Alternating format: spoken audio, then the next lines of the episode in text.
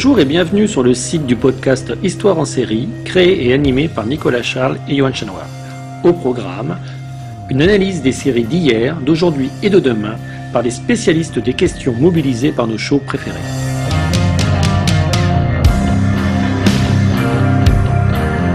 Histoire en série, c'est le podcast qui met en relation histoire, sciences humaines et séries.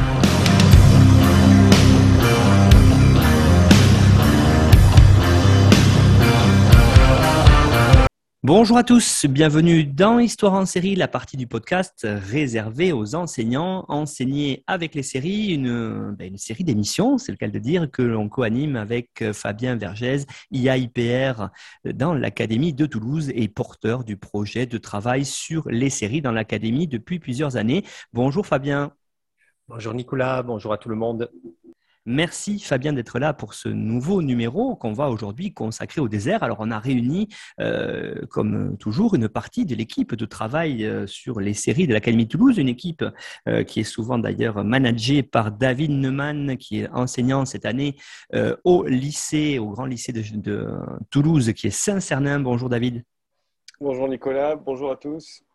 Donc David qui a changé de quartier toulousain, qui a quitté euh, le Mirail et Bellefontaine pour se recentrer euh, vers euh, Saint-Cernin et donc qui est passé de collège à lycée, donc qui nous donnera peut-être sa double expérience, on y reviendra dans l'émission. Et puis on a aujourd'hui d'autres collègues, alors on va commencer par Célia Arina. Bonjour Célia. Bonjour, bonjour à tous. Alors Célia, vous êtes vous enseignante collège Henri Guillaumet à Blagnac et vous avez déjà participé avec nous euh, dans cette série d'émissions Enseigner avec les séries. Il y a aussi aujourd'hui avec nous Ophélie Durochou. Bonjour Ophélie. Bonjour, bonjour à tous.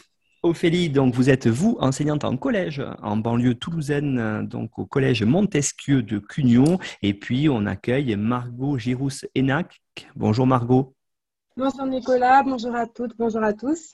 Et donc vous, Margot, vous êtes enseignante au lycée Michelet de Montauban dans le Tarn-et-Garonne. Donc on a l'équipe aujourd'hui réunie pour évoquer les déserts. Alors c'est intéressant parce qu'on a des collègues de lycée, des collègues de collège. On va pouvoir balayer un petit peu tous les programmes euh, du secondaire. Alors peut-être pour commencer, ce qui serait intéressant, euh, c'est de voir ensemble cette notion euh, de désert. Qu'est-ce qu'on peut en dire? Qu'est-ce qu'on peut en faire? Comment est-ce qu'on peut l'évoquer avec les élèves? Alors peut-être euh, pour commencer autour de cette notion-là, Célia, est-ce que vous pourriez vous évoquer avec nous peut-être cette notion en essayant de montrer aussi votre travail que vous allez préparer avec les séries et que vous allez montrer au, au prochain festival de géographie de Saint-Dié dans les Vosges. Oui, exactement. Alors en fait, on a choisi aujourd'hui d'aborder la question des déserts puisque euh, nous sommes plusieurs collègues du groupe Série à, avoir été sélectionnés pour le Festival de géographie de Saint-Dié, euh, qui avait deux thématiques cette année, le désert et en pays invité le Portugal. Euh, donc nous, on est parti sur les déserts et c'est vrai que c'était assez intéressant parce que juste après une petite mise en commun, notamment avec David et Perrine, on a très vite vu la, multiplicité du concept même de désert finalement. Parce que de prime abord, c'est cette vision, voilà, le désert, c'est le milieu aride, directement représentation, on a, je pense, le Sahara, les dunes, etc. Euh, mais dès qu'on prend deux secondes pour, euh, pour se poser, euh, on en vient très vite aussi au désert froid, donc on peut penser au Groenland, à l'Arctique, à l'Antarctique, mais finalement aussi, ce qui est abordé dans les programmes de géographie de collège et lycée, la question des déserts humains. donc ces espaces délaissés à faible densité. Et ensuite, on est très vite arrivé finalement aussi au, concept avec une vision beaucoup plus élargie du désert, à savoir le les déserts de service. Euh, donc, on a Perrine euh, il va avec euh, un thème sur les déserts médicaux, par exemple. ça peut être les, vides, etc. Donc, on, a essayé, nous, de l'aborder un petit peu ici pour vous présenter un peu toutes, toutes les acceptations de ce concept de désert et toutes les séries qui s'offrent à nous pour le travailler. Merci beaucoup pour cette présentation. Effectivement, hein, ce FIG de Saint-Dié, euh, qui est le grand lieu pour ce Festival international de géographie, euh, qui se déroulera du 30 septembre au 2 octobre 2022. Vous l'avez dit, les thématiques, le Portugal, pays invité, et puis les déserts. Donc c'est pour ça que on va vous donner peut-être envie d'aller euh, découvrir hein, cette belle ville vosgienne et surtout ce grand festival international de géographie. Alors on, va commencer avec vous, Célia. Justement, vous avez vous nous avez mis l'eau à la bouche et vous avez les différents types de déserts. Alors, peut-être essayer de nous dire en priorité qu'est-ce qu'on entend par ces types de déserts, qu'est-ce que, comment est-ce qu'on les retrouve aussi dans l'enseignement du secondaire? Oui, alors euh, n'hésitez pas à venir nous voir. On a un super stand d'éducation nationale avec l'application numérique en fait euh, à faire euh, sur la question donc là des déserts. Donc nous on y va avec les séries et en plus on a ajouté des petits des utilisations numériques donc les GIF ou autres. Donc là moi je suis partie sur les déserts et avec une double notion de géographie qu'on voit au collège qui est la notion d'habiter euh, qui, euh, qui, se retrouve dans tous les, euh, quasiment tous les chapitres de sixième en géographie. Donc, comment j'habite, la ville, la ruralité, les espaces à forte contrainte, etc. Et j'ai couplé deux chapitres, à savoir habiter les villes du futur, enfin, la notion de ville du futur et habiter les milieux, les espaces à forte contrainte. Et donc, avec mes élèves, on est parti déjà sur tout au long de l'année, qu'est-ce que ça voulait dire habiter un endroit. Euh, que finalement c'était quelque chose qui n'était pas très figé, que c'était assez dur à définir parce que c'est une pratique d'un espace ou pas, euh, euh, que selon nos, revenus économiques, que selon notre, notre bagage aussi culturel, etc., on n'avait pas la même appréciation d'un lieu, on l'habitait pas de la même façon. Donc ça a été assez intéressant et assez riche. Et donc là, j'avais sélectionné trois séries, trois déserts différents. selon ma propre définition, mais les élèves en sont très vite arrivés à la même définition hein, finalement. Euh, donc un désert aride, un désert froid et un désert humain. Donc on pourrait dire le désert jaune, le désert blanc et le désert vert en quelque sorte. Donc en désert jaune, en désert climatique, euh, moi je suis partie sur la série Star Trek Enterprise. Euh, donc la saison 1, l'épisode 23, où c'est tout un épisode sur une traversée du désert, puisque le vaisseau Enterprise est venu en aide à un vaisseau en danger.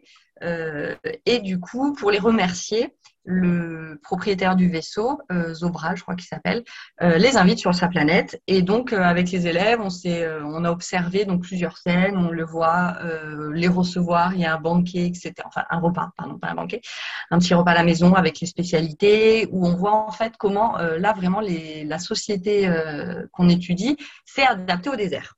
Voilà, et ça peut, on peut rapidement faire un lien avec le nomadisme actuel, que ce soit au Sahara, au Sahel, etc.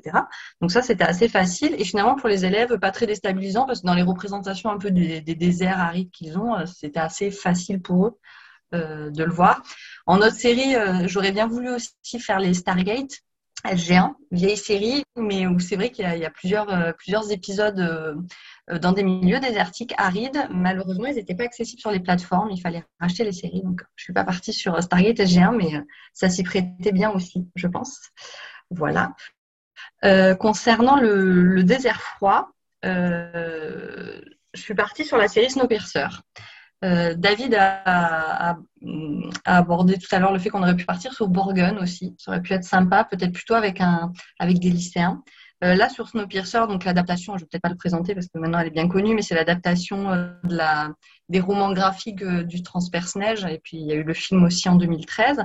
Et donc là, j'ai travaillé essentiellement sur le premier épisode, qui est vraiment bien parce que vous avez plein de petits découpages de scènes à faire, où on voit aussi bien comment on en est arrivé là, on voit les différents wagons avec les différentes classes, vous voyez l'école, vous voyez la, ferme, euh, enfin pas la ferme, là on voit plutôt les cultures, mais il y a aussi un, extrait où on voit la ferme avec les animaux et l'élevage.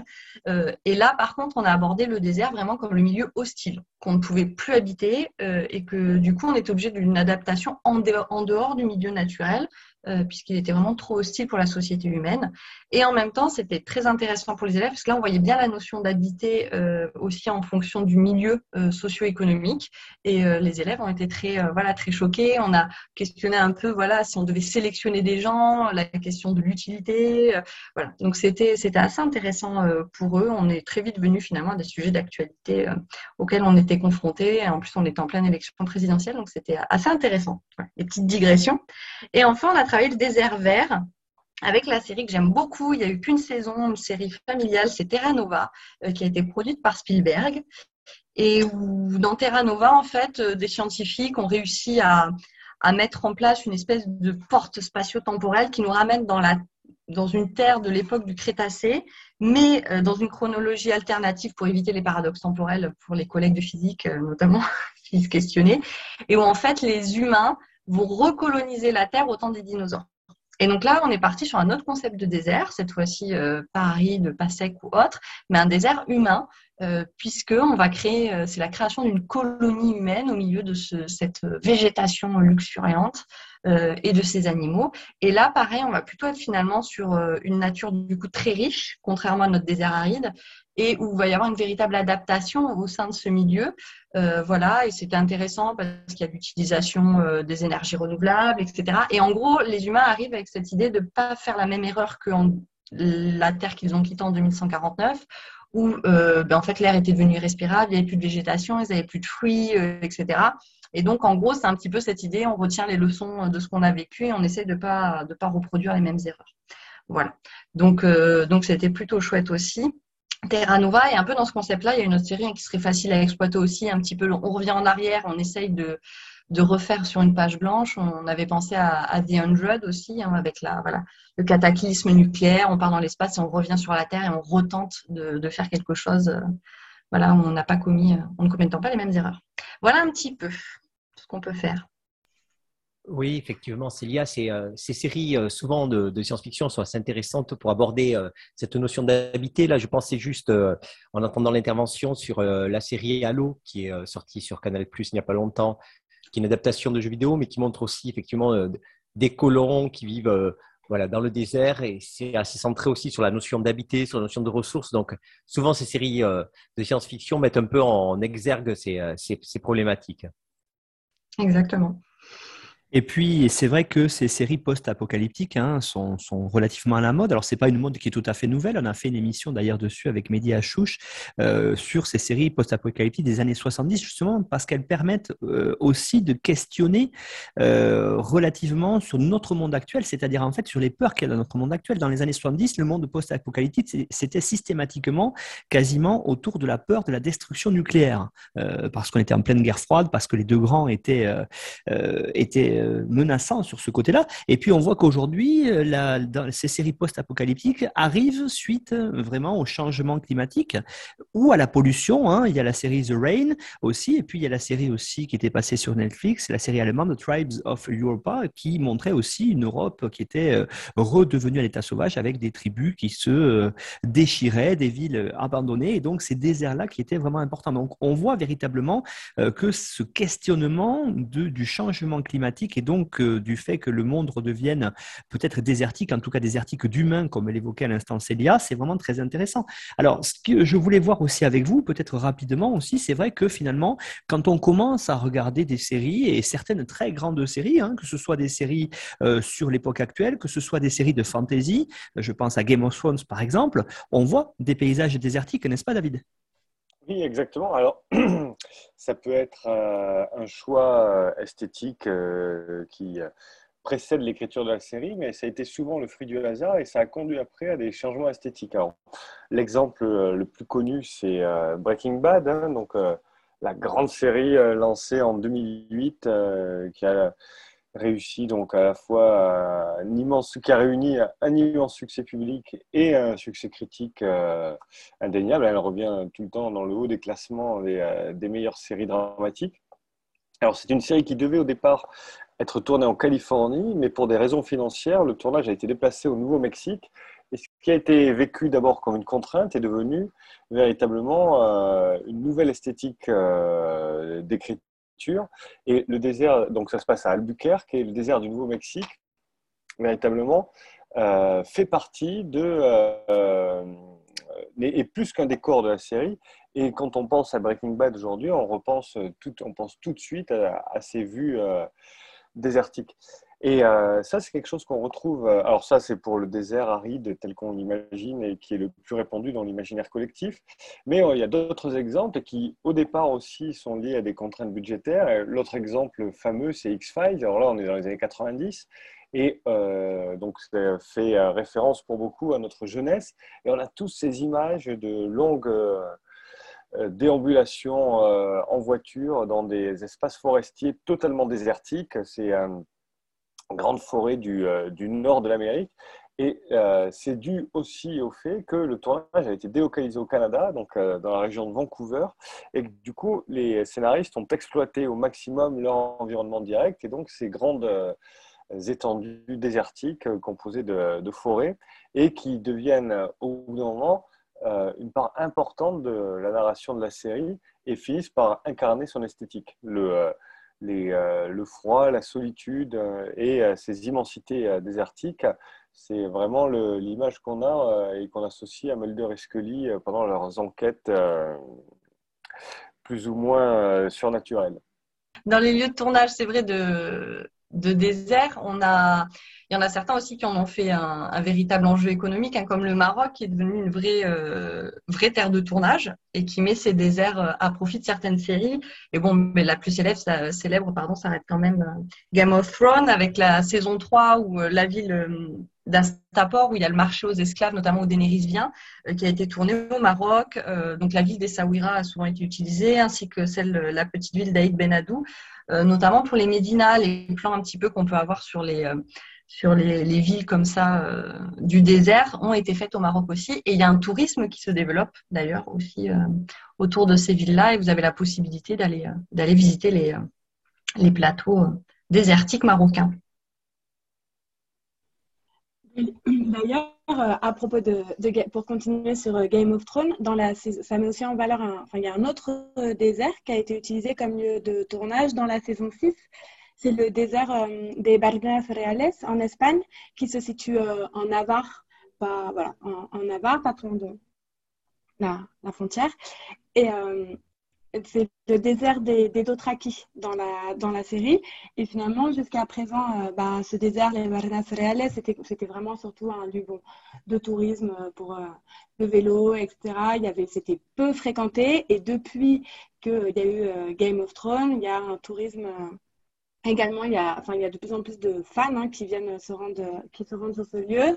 Il, y commence à y avoir des agences liées à, enfin, des visites sur le thème de Game of Thrones. Donc vraiment, voilà, c'est ce qu'on peut, comme y au Maroc, il y a vraiment euh, une, il commence à avoir une mise en tourisme euh, des, des Reales euh, suite à la suite du tournage de Game of Thrones. Merci, c'est vrai qu'on on retrouve effectivement hein, ces, paysages-là, euh, ces paysages désertiques euh, dans beaucoup de séries. Et donc, effectivement, c'est aussi un moyen euh, pour certains pays de développer un, tourisme qui est un tourisme sériel. On, sait qu'il y a de véritables tours opérateurs qui, sont, qui organisent des voyages autour de Game of Thrones, par exemple, en Irlande. Et donc aussi, d'après ce que vous nous dites à l'instant, on en retrouve en Espagne, voire au Maroc. On a parlé notamment de la petite ville d'Aïd Benadou, qui est déjà au patrimoine mondial de l'UNESCO mais qui aussi surfe et, ou a surfé en tout cas sur cette vague euh, des séries. Donc ça montre aussi que les, séries, c'est un média aujourd'hui de premier ordre qui euh, attire les gens et, on le voit bien chaque fois qu'on peut enseigner avec nos élèves. Alors j'aimerais maintenant qu'on voit peut-être euh, une tâche, une tâche essentielle en géographie quand qu'on doit enseigner avec nos élèves, c'est cartographier. Et, et justement, comment est-ce que, Fabien Vergès, on peut arriver à travers les séries à cartographier le désert? Oui, on a, l'habitude dans cette émission généralement d'aborder euh, de manière euh, plutôt thématique les, euh, les, notions qui peuvent être exploitées avec ces séries, mais ça peut être intéressant, je pense, en, sixième, en cycle 3 aussi, de, s'intéresser sur la compétence effectivement de, cartographie, de représentation, puisque celle du désert pose une problématique intrinsèque. Alors, je présenterai une série qui s'appelle Shadow and Bone, qui est sorti sur euh, Netflix en 2021, qui est l'adaptation euh, d'une saga littéraire, la saga Grisha. C'est une série qui est plutôt orientée euh, adolescent, jeune adulte, young adult. Maintenant, c'est un créneau en soi. Et le premier épisode a l'intérêt de mettre en scène une, cartographe dès le, dès le générique qui, qui, cartographie donc une partie du monde, puisque nous sommes dans un univers fantasy qui est divisé en plusieurs continents. On le sait, la fantaisie, tant, en littérature que dans ses adaptations euh, sérielles, aime bien mettre des cartes, des continents. La géographie, c'est une composante majeure de, la fantaisie. Donc, dans ce monde-là, nous avons deux parties qui sont séparées par euh, un immense désert qui est plongé dans le brouillard, le fold.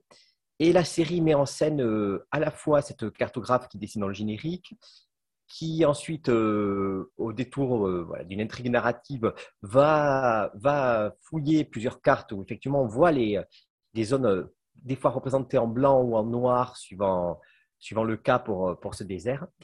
et l'enjeu également de la, de la cartographie, puisque la série met en scène notamment une armée qui a besoin de maîtriser une, les cartes et de maîtriser le territoire.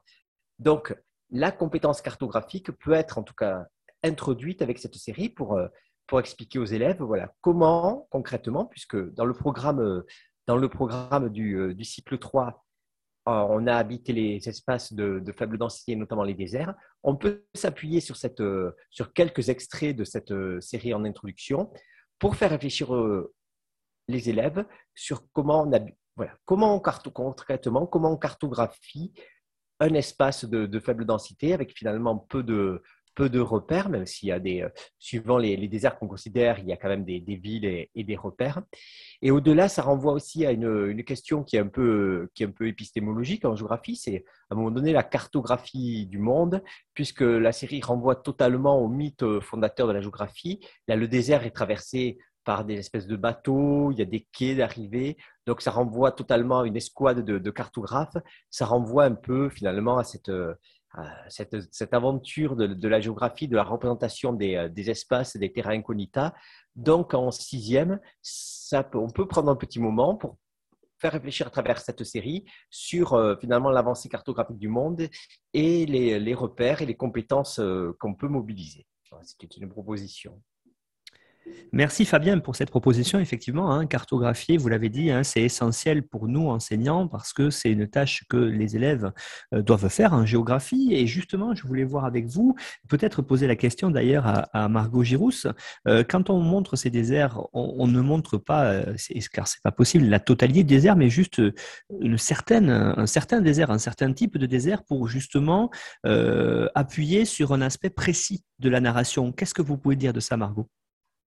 Oui, tout à fait. Donc moi, je voulais parler de la série euh, The Girl from euh, Oslo, qui est une production, euh, israélo-norvégienne qui est parue, qui est sortie en décembre 2021 en France sur Netflix. Donc un, un bref résumé, c'est une jeune norvégienne, Pia, qui est enlevée dans le désert du Sinaï en compagnie de deux jeunes Israéliens.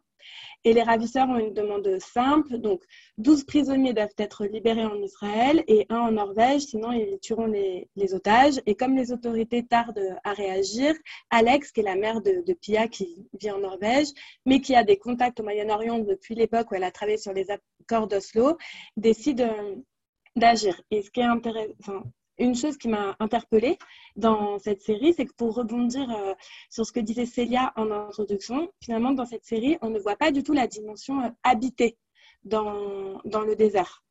On peut voir euh, la fonction du désert, de voyager, se, divertir avec le tourisme voilà, de, de, Pia qui va dans le désert du Sinaï, de se circuler, se cacher, éventuellement surveiller, contrôler le désert, mais jamais la, la fonction d'habiter. Et donc ça, ce qui est vraiment euh, intéressant, c'est que bah, finalement, voilà, euh, quelle est la vision du désert, la représentation du désert est vraiment liée dans The Girl from Oslo à sa dimension euh, géopolitique. Voilà, vraiment, quelle image on veut construire Une image du désert géopolitique qui, joue un rôle dans les conflits et donc vraiment une vision euh, partielle du désert. Et c'est très intéressant, je trouve, pour euh, développer le, regard euh, critique des élèves.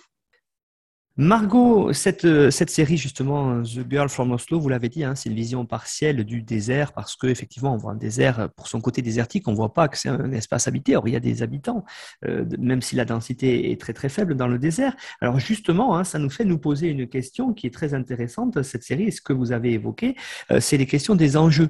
quels enjeux pour le désert justement Qu'est-ce que on veut montrer de celui-ci à travers les séries? Alors, ce qui est intéressant, c'est que ça permet, c'est une entrée, il me semble, dans, le conflit euh, israélo-palestinien, enfin les relations israélo-palestiniennes, parler même avec l'Égypte, euh, etc. Ça permet une entrée par le, par, du, par le territoire. Donc là, le désert, ça peut être intéressant en terminale euh, AGGSP pour traiter ce thème. On, peut rentrer vraiment par la dimension territoriale. Et qu'est-ce qu'elle nous apprend euh, cette série? Cette série, elle nous permet de nous interroger donc euh, le désert sur les relations entre les conflits et euh, l'espace et le désert. Donc là, vraiment, on voit que le déjà, le, désert, c'est le, support, on va dire, des relations, les supports du, conflit. C'est l'espace qu'on appelle l'espace 4, c'est là où se déploie le conflit. Mais l'espace, c'est aussi la, motivation. Là, le désert, c'est vraiment la motivation du conflit. C'est vraiment l'enjeu du conflit. Et c'est intéressant pour, dans The Girl from Oslo pour comprendre le, territoire euh, le rôle du territoire dans la genèse et le déroulement euh, du, conflit et des, tensions. Et d'ailleurs, à ce propos, ça permet euh, d'historiciser avec les élèves, hein, de rentrer par le territoire, mais essayer de comprendre les étapes d'appropriation, les revendications par rapport euh, voilà, au désert du Sinaï, etc., entre euh, bah, les différents acteurs hein, dans le conflit euh, israélo-arabe puis israélo-palestinien. Donc, ça permet de vraiment de donner, à travers l'entrée par le territoire, on peut donner une épaisseur géographique. Et enfin, le désert dans The Girl from Moscow, c'est vraiment le lieu où se déploient les, les, hostilités, on va dire, où se déploie le, conflit dans sa matérialité, dans sa dimension spatiale. Et ce qui est intéressant, c'est que vraiment dans The Girl from Oslo, on peut voir euh, comment est-ce que bah, finalement le désert modifie la, la façon de, de faire la guerre, comment le désert euh, modifie euh, la, conflictualité, notamment euh, avec, on en reparlera, mais avec l'utilisation des, drones, parce que le désert, c'est ici, ça devient un espace où on peut se, cacher. Donc, il y a, y a, tout un enjeu qui va être de contrôler, de surveiller le désert avec l'utilisation donc des drones, enfin, de, des nouvelles pratiques dans, dans, la, dans la guerre voilà, un nouvel enjeu de surveillance et de contrôle. Voilà, donc c'est principalement ces, trois notions. Et donc cette série, vraiment, euh, l'intérêt, c'est de rentrer dans le conflit par sa dimension territoriale, parce que souvent, les élèves, on se rend compte qu'ils le voient souvent euh, par une dimension religieuse, ce conflit, et ça permet de décentrer et de, mettre, voilà, d'en faire de la géographie, de la géopolitique et de l'histoire, en insistant sur sa dimension à travers le désert.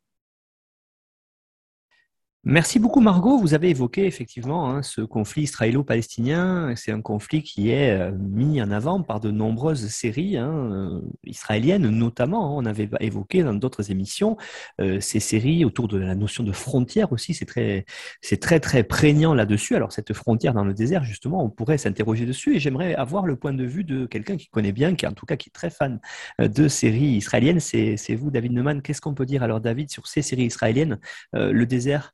Euh, comment on le montre et, comment est-ce qu'on s'en sert dans la narration sérielle? Alors, ce qui est intéressant, c'est que du coup, il est, traité dans, avec une euh, grande, dans une grande palette, une palette très large, pardon, de, euh, de ce qu'il représente dans la société israélienne, et voire même, comme ce sont des séries qui sont diffusées au niveau international, de ce, de ce que les téléspectateurs, enfin, ou les spectateurs, on doit dire maintenant plutôt, peuvent, euh, peuvent projeter eux-mêmes sur le désert. C'est-à-dire que, alors moi, je vais euh, m'appuyer surtout sur trois séries pour euh, parler de cette question. C'est Possession, alors qui est une série franco-israélienne, et là c'est intéressant. Our Boys, qui est une série donc israélienne dont on a déjà parlé, et Faouda, dont la quatrième saison est en cours de, de réalisation. Et en fait, dans ces trois séries, le désert est abordé complètement différemment. Dans Possession, qui est donc une coproduction franco-israélienne, le désert est traité comme un, espace de relégation. On a des scènes qui sont plutôt sur la fin de la série. Euh, je ne veux pas dévoiler l'intrigue, mais à partir du moment où le, mystère se dévoile un peu et, euh, on comprend que euh, l'épicentre de l'énigme se situe justement dans des espaces totalement perdus, on arrive dans des lieux qui font penser par leur traitement, alors c'est un peu aujourd'hui devenu une, lapalissade de dire ça, mais un trou détective. C'est-à-dire on est vraiment dans un espace qui, euh, qui euh, mélange euh, le mystère lié à l'intrigue, la non-maîtrise des personnages, c'est-à-dire qu'on arrive dans des espaces qui dépassent les personnages par leur immensité, leur aridité et donc ben, fatalement le caractère désertique. Et ça donne dans Possession un souffle euh, complètement différent la série. Brutalement, la série bascule dans quelque chose de différent. Et si elle bascule dans quelque chose de différent, c'est parce qu'elle est dans cet espace. Et on comprend que le Negev, donc, euh, pour ne pas le citer, est un désert qui est à la fois un espace d'extension, euh, voilà, qui repousse les limites encore de, des possibilités israéliennes, mais aussi un espace de relégation et quelque part, de fait, une frontière et du coup un espace un peu angoissant aussi. Euh, c'est quelque chose qu'on retrouve à l'inverse dans Faouda. Alors là, c'est traité complètement différent, différemment, enfin, du moins c'est ce que j'ai trouvé. C'est-à-dire que le, les, scènes les plus récurrentes qui sont tournées dans le désert sont tournées euh, dans un lieu très particulier qui est la, ferme du père de Doron. Alors Doron, c'est l'agent spécial qui est un peu au cœur de toutes les intrigues et qui, euh, qui est toujours infiltré dans, dans les, euh, les groupes terroristes hostiles à l'État d'Israël et qui, du coup, quand il doit se mettre un peu en retrait et se faire oublier, se retrouve dans le désert euh, auprès de son père, qui, euh, dont on comprend qu'il a toujours vécu là, euh, loin des, donc des turpitudes politiques. Et donc là, on n'est pas dans l'espace de relégation, on est dans l'espace de refuge. Et on voit bien qu'il y a là, juste par exemple dans ces deux séries, en les confrontant l'une à l'autre, on peut voir que le même espace est traité via une dialectique complètement différente. C'est-à-dire qu'on passe de la relégation au refuge, mais à chaque fois parce que le désert est un espace sur lequel on projette des représentations géographiques. Et ça, c'est absolument euh, prégnant dans ces, euh, dans ces séries. Et je pense que c'est euh, quelque chose qu'on peut largement traiter en classe. Et en confrontant de façon très simple, hein, c'est-à-dire on, montre une scène de Faouda confrontée à une scène de possession, et on comprend qu'il y a là tout un espace qui, dans la géographie, dans la psychogéographie israélo-palestinienne revêt une importance euh, particulière. Et enfin, pour finir, Our Boys, euh, dans une dynamique beaucoup plus classique, hein, enfin, tout aussi dramatique, mais plus classique, c'est-à-dire que là, le désert, il est traité principalement de deux façons, c'est-à-dire que d'abord, c'est on cherche des espaces, c'est l'espace du crime, hein, le, le, désert, alors dans une approche assez biblique, voilà, c'est un espace dans lequel on cherche d'abord l'absolution euh, de la tranquillité, et, euh, qui après est aussi un espace de la colonisation. Et là, on confronte ces deux choses, alors dans une approche qui euh, n'est pas du coup véritablement positive, mais qui montre à quel point le désert dans la géographie israélienne est un enjeu de conquête pour tout le monde et de tous les côtés, et montre qu'il y a des tensions qui se génèrent dans les espaces qui ne sont pas maîtrisés. Et euh, c'est ce qui nous euh, amène à une idée euh, justement que développera Fabien, qui est l'idée de contrôle du désert, parce que le désert est un espace qui, de fait, échappe à ceux qui, qui essayent de le maîtriser. Euh, Fabien Vergès, justement, euh, on évoquait euh, le désert, espace refuge. C'est aussi donc un espace par essence beaucoup moins peuplé, donc un espace propice aussi à différents trafics, comme on peut le voir dans la série 000. Oui, à la suite de évidemment ce que montraient Margot et David, il y a une lecture également voilà, géopolitique du désert dans ces enjeux de, contrôle, dans ces enjeux de trafic qui sont assez bien, assez bien montrés dans cette série alors qui ne se passe pas uniquement dans le désert saharien, dans la partie euh, notamment du Mali, puisque c'est une série qui suit un, chargement de cocaïne qui part euh, du Mexique en passant par les États-Unis pour finir par arriver en Italie. Et l'épisode 5 se situe entre euh, Dakar et Tanger, où suite à, à différentes péripéties, mais les protagonistes sont obligés d'acheminer le, ce trafic de cocaïne par, euh, par la route et par des camions. Et euh, donc, ce, postulat permet euh, de, vraiment de mettre en valeur tout au long de cet épisode les différentes dimensions voilà, géopolitiques du contrôle. D'abord par, par se déplacer. Voilà, comment se, concrètement, comment, comment on se déplace dans, dans, le désert. On voit assez bien donc, les routes, on voit les, les points de contrôle tenus par, par les djihadistes. On voit aussi également les, villes, puisque le, Sahara est quand même peuplé de, 8 millions de, personnes, même si rapporté à, l'immensité du territoire, ça fait, une densité très faible. Mais il y a quelques, quelques villes, quelques grandes villes dans le Sahara. Donc ça s'est bien montré, on sort un peu des, voilà, finalement des, représentations un peu fantasmées, peu fantasmées du désert qui ont été voilà, lancées par, par le cinéma popularisé. On pense à Laurent Zarabi, on pense à d'autres, films. Et également, ça permet de montrer cette notion de trafic, puisque le, Sahara est un espace de trafic de, nombreuses, marchandises. Là, on parle de cocaïne, mais également, c'est vrai pour le, trafic de cigarettes. C'est vrai également pour euh, les migrations illégales, il y a effectivement une économie légale qui prospère dans différentes, routes qui traversent, cet espace. Et on voit assez bien également les, différents acteurs face à ces, des fois, cette porosité qui peut se produire effectivement entre les, euh, djihadistes qui sont à la fois dans des conflits, euh, qui sont à la fois dans des conflits euh, religieux, mais qui sont également dans, des trafics. Donc, on est à la fois entre le, terrorisme, entre le banditisme, et également de l'autre côté, alors on ne, les voit pas vraiment, donc, euh, mais à travers la présence des drones, qui sont, qui sont un instrument qui s'est largement développé ces, dernières années, à la fois un instrument de, contrôle, mais également un instrument de, répression, puisqu'il y a une, il y a une, attaque de, une attaque de drone qui française, qui est montrée par, euh, sur un groupe djihadiste dans, dans une scène assez, assez marquante. Donc, en quelques, en quelques scènes, cette série pose assez bien tous les enjeux à la fois, les enjeux géopolitiques à la fois spatiaux en termes d'acteurs et de rapports entre ces acteurs. Justement, par rapport à cet espace du Sahara euh, que vous venez d'évoquer avec nous, euh, c'est très intéressant parce que euh, on a d'autres séries aussi hein, qui sont qui viennent de sortir. D'ailleurs, je pense notamment à la série Sentinelle, qui est une série française diffusée sur OCS, où on voit un groupe de l'opération Barkhane, donc l'opération française au Mali de, lutte contre les djihadistes. Et c'est très intéressant parce que tout ce que vous avez évoqué hein, est, montré dans cette série-là, effectivement, un espace qui est quand même habité, un espace euh, en jeu de conflit, un espace en jeu de trafic, un espace aussi euh, qui est euh, vraiment à la, croisée de, plusieurs notions que l'on a vues déjà dans cette série, hein, la notion de frontière, la notion de conflit, la notion ici euh, de désert. Donc cette série-là aussi, Sentinelle, montre un peu tout ça. Il y a finalement, et vous l'avez dit à l'introduction, euh, quand on commence à regarder de plus près les séries, on voit bien que le désert, c'est finalement un espace très important en termes de superficie à l'échelle de la planète, et on retrouve aussi cette importance dans de nombreuses séries.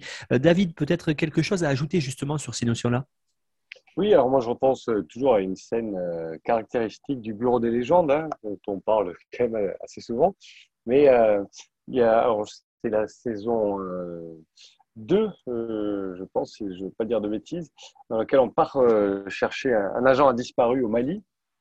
Et en fait, la question se pose d'abord de comment on fait pour trouver quelqu'un dans un espace comme ça. Et ensuite, quand l'opération se met en place et puis qu'on envoie un agent euh, directement là-bas.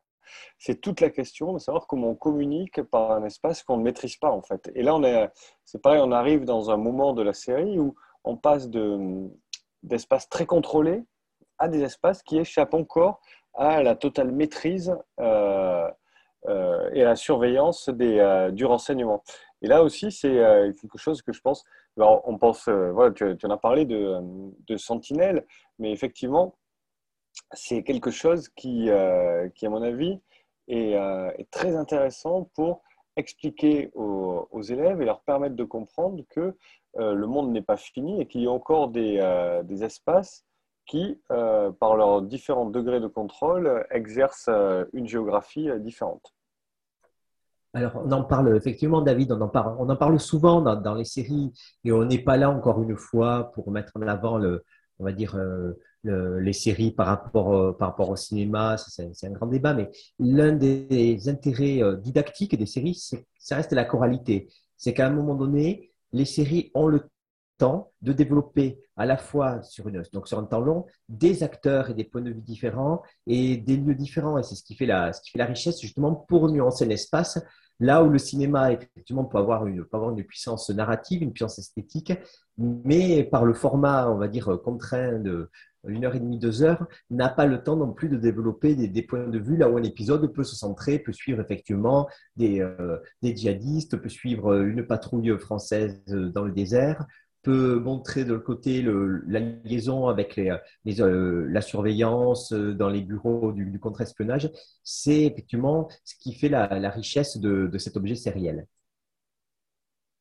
Oui, je suis tout à fait d'accord. moi, je rebondis juste sur euh, David qui a abordé le bureau des légendes sur la question du désert. Et euh, c'est vrai que c'est dans la saison, euh, je crois que c'est la saison 5, si je ne dis pas de bêtises, mais où là, cette fois-ci, c'est aussi dans le désert saoudien et c'est assez intéressant parce qu'en fait, ça devient aussi le lieu des négociations possibles, le désert, parce qu'il y a cette espèce de, de lieu intemporel, un petit peu au-delà euh, des, juridictions, où on peut se rencontrer aussi, où les agents secrets se retrouvent d'ailleurs et, vont négocier. Euh, tout en d'ailleurs il y a même à un moment donné la question des agents israéliens alors qu'on sait que normalement de, euh, de prime abord Arabie Saoudite et Israël ne se parlent pas. Enfin voilà. Donc c'est un milieu aussi où tout est rendu possible et c'est bien mis en lumière dans, dans la saison du bureau des légendes On a aussi dans de nombreuses séries, hein, vous l'avez dit en introduction, le désert, on en a stricto sensu, on en a parlé, mais il y a aussi une vision qui est une vision peut-être métaphorique du désert, euh, celui d'un espace différent au sein d'un espace urbain, par exemple. Euh, là-dessus, quand on parle des villes, justement, il y a une certaine antinomie avec certains espaces à, l'échelle de la ville elle-même, euh, dans certaines séries, notamment les séries nord-américaines. et pour pas citer l'œuvre du grand David Simon, qu'est-ce qu'on peut en dire justement là-dessus, David?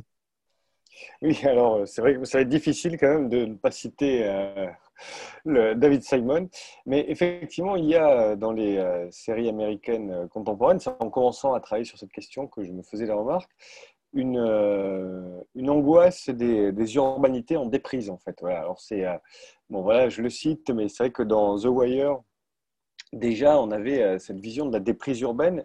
Alors c'est ce que le Euh, c'est ce qui a été théorisé euh, aux États-Unis par la notion euh, de David Harvey, hein, le, grand géographe qui, américain, donc, qui avait développé la notion de spatial fixe. C'est à partir du moment où la mondialisation était terminée, les espaces de conquête étaient à l'intérieur des villes. Et on a à l'intérieur des villes des espaces qui, effectivement, ont été désertés le mot, euh, le mot est lui-même assez transparent, déserté par des populations pour différentes raisons, hein, qui peuvent être euh, la périurbanisation, l'étalement urbain, comme les problèmes de violence traversés par les, les euh, métropoles américaines à partir des années 70.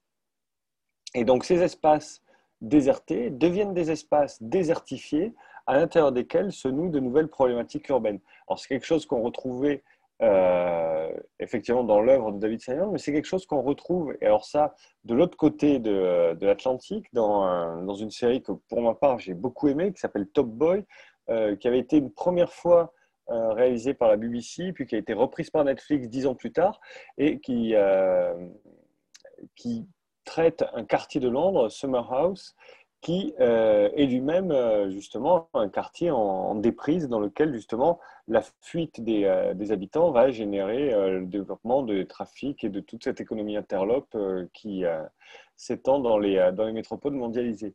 Et du coup, cet espace déserté, ce désert urbain véritablement, va devenir un enjeu d'aménagement et il y a toute une question qui se pose justement, c'est que faire de ces espaces qui sont laissés libres à la fois par la déprise humaine, mais aussi, alors pour Londres, et ça c'est très intéressant, par la déprise industrielle. C'est-à-dire qu'un espace qui était un espace de production à l'intérieur de la métropole, quand il arrête son activité, devient un désert urbain. C'est si vous avez des immenses entrepôts sur les docks qui ne fonctionnent plus, il n'y a plus personne qui vient la journée, on peut parler véritablement d'un espace laissé vide, sans contrôle, et qui, euh, de fait, devient un, désert. Euh, et, ça crée une anxiété urbaine qu'on retrouve dans beaucoup de séries.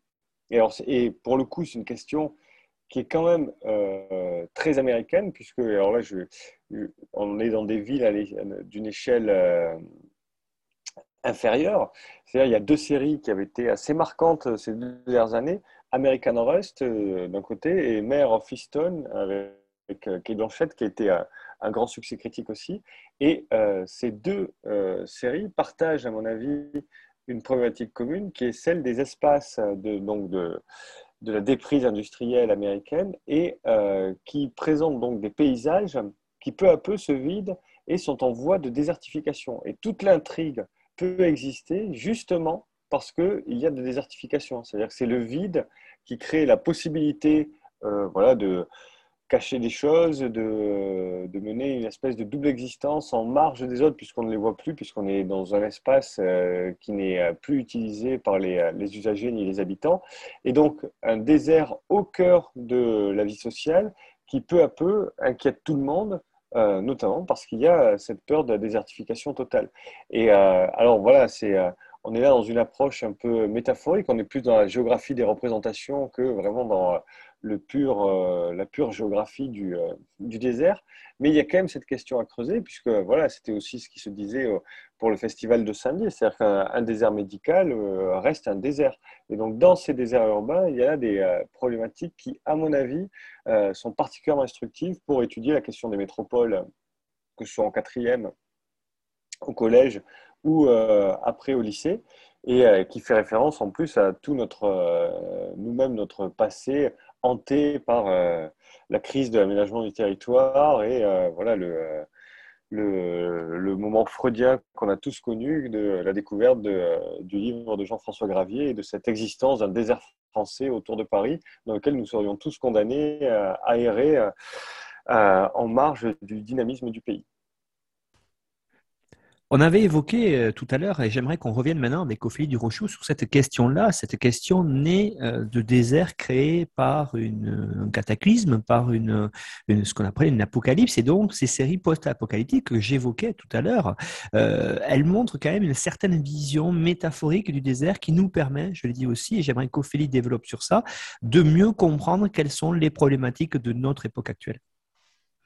Oui, alors moi je me suis interrogée sur euh, la manière dont se représentent les déserts en élargissant la notion, euh, à la manière dont on les perçoit, on les, ressent, notamment à travers certains récits sériels. Donc il y a des, séries post-apocalyptiques qui euh, mettent en scène des déserts qui ne sont pas forcément les déserts auxquels on aurait pensé de prime abord. Par exemple, les villes qui sont désertées. du coup, moi, j'avais été intéressée à la série La guerre des mondes, qui en fait, à la base, est tirée du livre de Wells, qui s'appelle La guerre des mondes.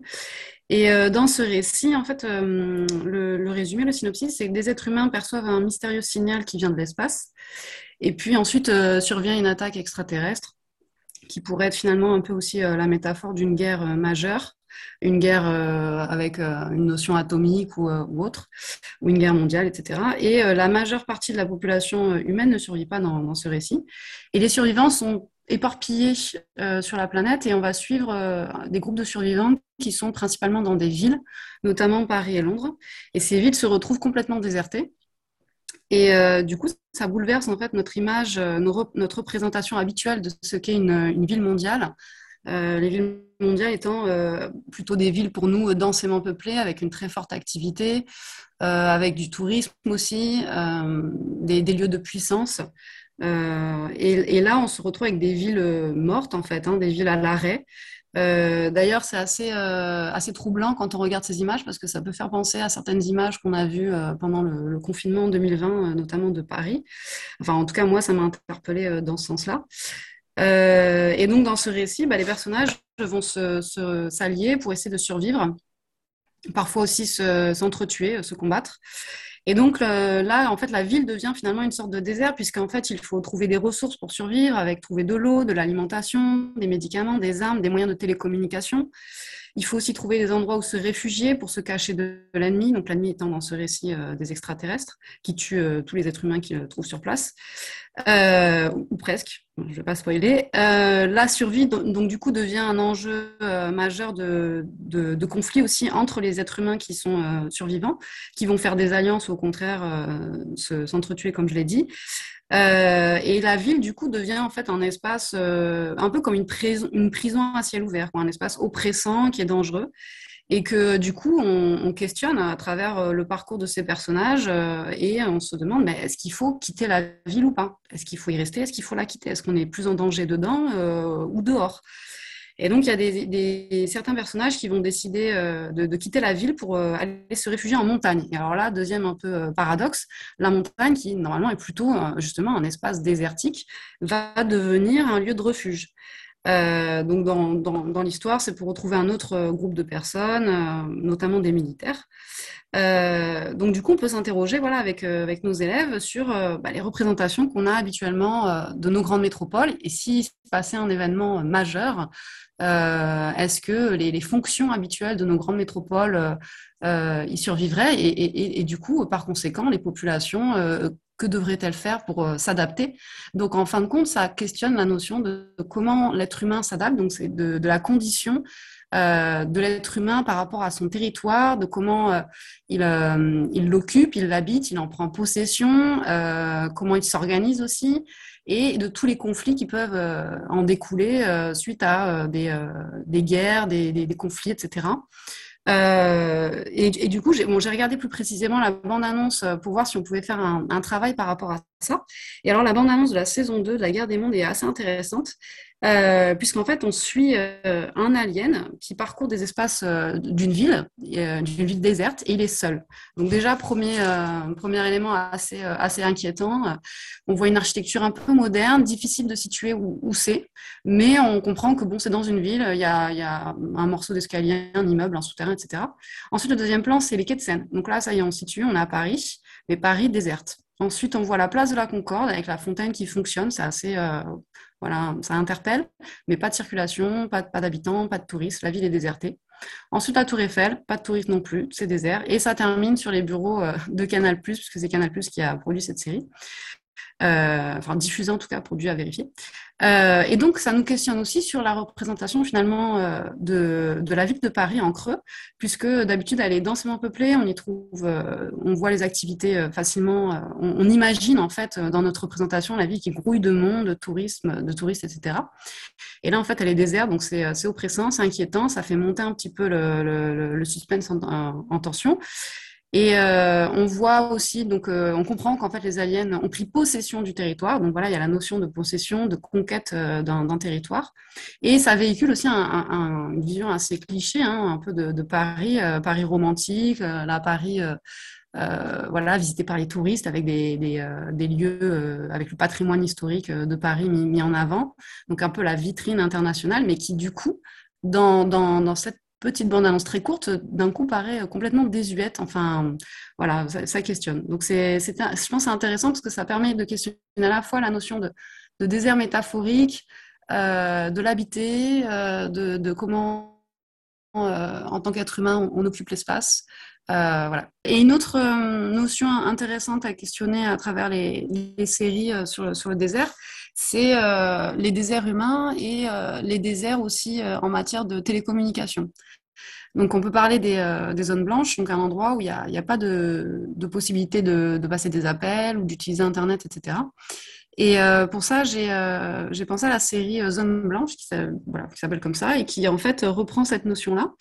Donc, ça se déroule dans un endroit, a priori, bon, je pense que c'est en France, mais il faudrait vérifier. En tout cas, la, petite ville dans laquelle se déroule l'intrigue s'appelle Villefranche. On suit euh, les péripéties d'un policier qui est muté sur, place. On, comprend qu'il est euh, par contrainte. Euh, et dès les premiers plans, on voit l'espace naturel entre guillemets qui, se situe tout autour de, cette ville, c'est la forêt. Une forêt immense avec des plans où on voit la forêt, on va dire à l'intérieur, immobile, calme, inquiétante. ou aussi vue du ciel, avec cette notion un peu de, d'immensité. Et euh, donc moi, ça m'a questionné sur à la fois la représentation de, de, la forêt avec un personnage qui arrive, qui visiblement n'est pas familier avec ce type euh, de, de milieu. Euh, et donc en fait, euh, d'un point de vue du, spectateur, finalement, on, est un peu dans la tête de, ce policier et, euh, et, on sent cette inquiétude. À peine arrivé sur les lieux, il comprend qu'en fait, il y a des règles, on va dire un peu, qui s'appliquent sur place, mais qui ne sont pas forcément respectueuses des règles que voudrait une administration, une autorité centrale.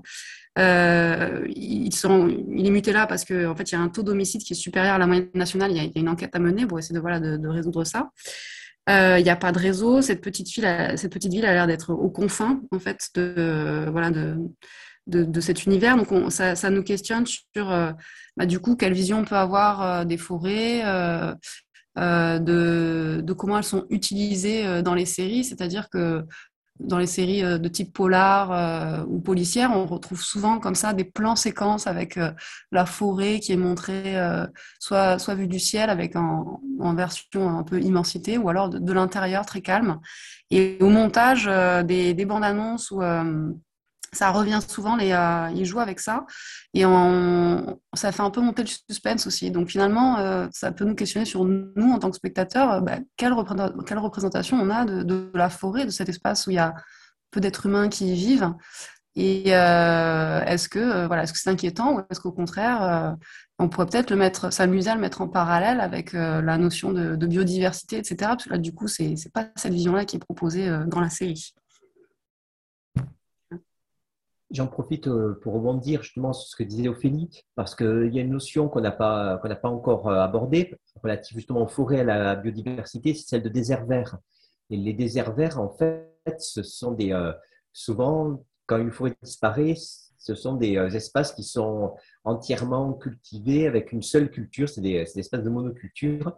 Donc, avec la végétation, une absence justement de diversité de végétation et une absence de biodiversité c'est euh, en quelque sorte une mauvaise euh, reforestation. Et euh, c'est montré dans des séries, alors pas des séries sur l'Amazonie, je pense, alors pas de manière complètement directe, mais sur la frontière verte, justement, on voit les, des, des, peuples isolés qui subissent, en fait, qui sont obligés de reculer par rapport à la, à la déforestation des bûcherons et donc certaines parties qui sont transformées ensuite en, en désert vert. Donc ça, là encore, c'est une extension de la, de la notion de désert. Oui, effectivement, hein, c'est vrai que ces déserts verts, on, a de nombreuses séries dessus, hein, notamment on avait évoqué au cours de l'émission aussi sur l'environnement, euh, ces séries qu'il y a eu euh, récemment diffusées d'ailleurs sur Arte, sur euh, la Guyane par exemple, qui permet d'ailleurs aussi de, montrer ces dromcoms souvent que l'on a aussi à étudier, notamment en troisième par exemple. Donc là, ces, paysages-là qui ne sont pas des paysages connus, on va dire, des métropolitains, c'est aussi le moment de les montrer. Vous avez raison, Fabien, de alors j'aurais une question maintenant pour Célia Arina, euh, justement autour de certaines séries qui euh, finalement euh, se servent des déserts comme d'un espace, si on peut dire, d'expérimentation. Alors on est sur des séries bien sûr de, science-fiction, mais ça permet quand même de réfléchir à des choses parce qu'on le sait, hein, historiquement, les déserts ont aussi servi d'espace d'expérimentation. J'en veux pour preuve les essais de la bombe atomique à la fin des années 50, au début des années 60 à Reagan en Algérie par exemple. Oui, tout à fait. Et c'est vrai que finalement, ça rejoint cette idée de ce qu'on a pu évoquer tout au long de ce, podcast aussi, ces, ces endroits vides finalement, euh, qui permettent l'expérimentation, mais vides aussi bien d'humains, d'infrastructures, euh, mais aussi de juridiction, ce sentiment peut-être d'impunité qu'on peut avoir.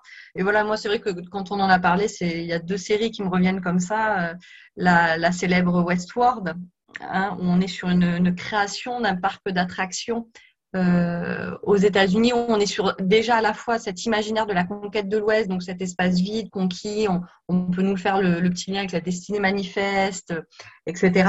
Euh, avec les humanoïdes, donc là il y a le petit lien aussi intelligence artificielle, le MC qui peut être abordé. Et où au final, toutes les pulsions des humains sont autorisées, de un, parce que euh, on pourrait imaginer qu'on est dans cet espace vide, et de deux, parce que ce sont des humanoïdes. voilà, donc il y a, des pulsions diverses et variées euh, et largement discutables. Voilà, et c'est mis en place dans cet espace désertique. Et d'ailleurs, le fond euh, désertique est gardé hein, parce que c'est vraiment aussi à la mise en scène des cow-boys, etc. Et ensuite, euh, beaucoup plus humoristique, mais la, dernière série Space Force, où là, on joue aussi un petit peu sur l'idée de, de, la zone 51 cachée, camouflée avec l'expérimentation.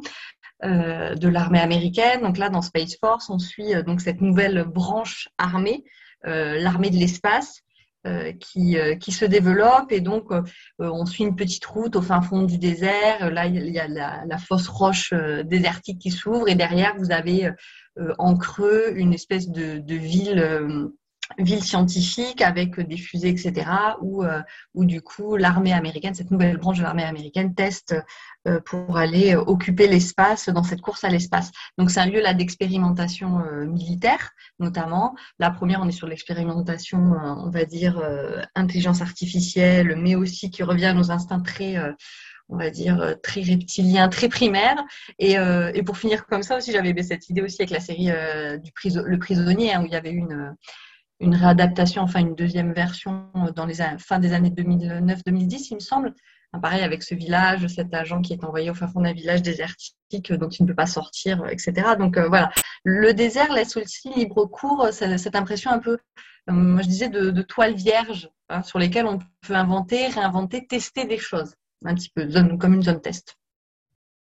Merci beaucoup à toutes et à toutes donc euh, de l'équipe de séries autour du travail sur les séries de l'Académie de Toulouse que dirige David Neumann. Hein. On a eu le bonheur de travailler euh, ensemble tout au long de cette année et puis depuis déjà l'année dernière et puis cette année aussi on a avec David Neumann fait un stage interacadémique entre les académies de Reims et de Toulouse. Donc on, incite aussi les collègues à s'y inscrire et puis euh, les collègues des autres académies qui nous écouteraient, on va on, va élargir dans les prochains mois peut-être ce travail-là sous forme d'un MOOC, mais déjà, si vous avez des, euh, euh, des envies de participer à l'émission, de nous fournir, de nous montrer du travail, n'hésitez pas à nous contacter via le site internet histoireensérie.com, via euh, le, le, site aussi de, l'Académie de Toulouse, hein, qui est Histoire Géo, qui est très très fourni. Et je renvoie encore une fois, on n'en a pas parlé, mais tous les auditeurs et auditrices vers ce site-là, parce que vous avez un, grand nombre de productions mises en avant par des collègues de l'académie, mais pas que, hein, des collègues des autres académies ont aussi fourni. Donc, c'est ce qui se fait de mieux aujourd'hui en France sur enseigner avec les séries.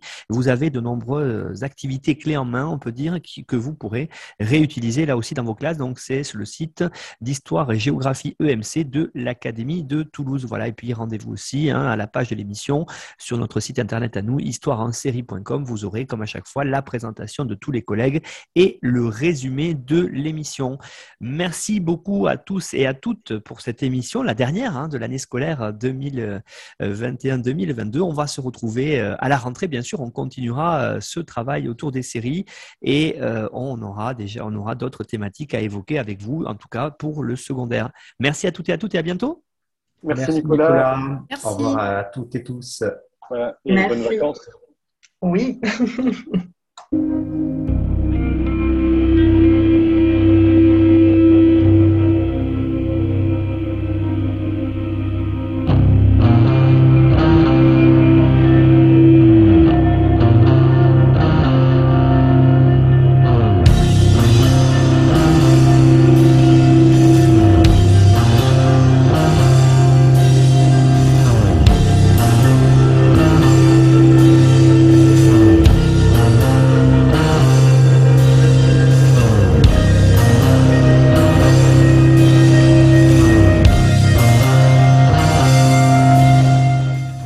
Retrouvez-nous sur Twitter, at Histoire en série, pour connaître le programme à venir, ainsi que des conseils bibliographiques.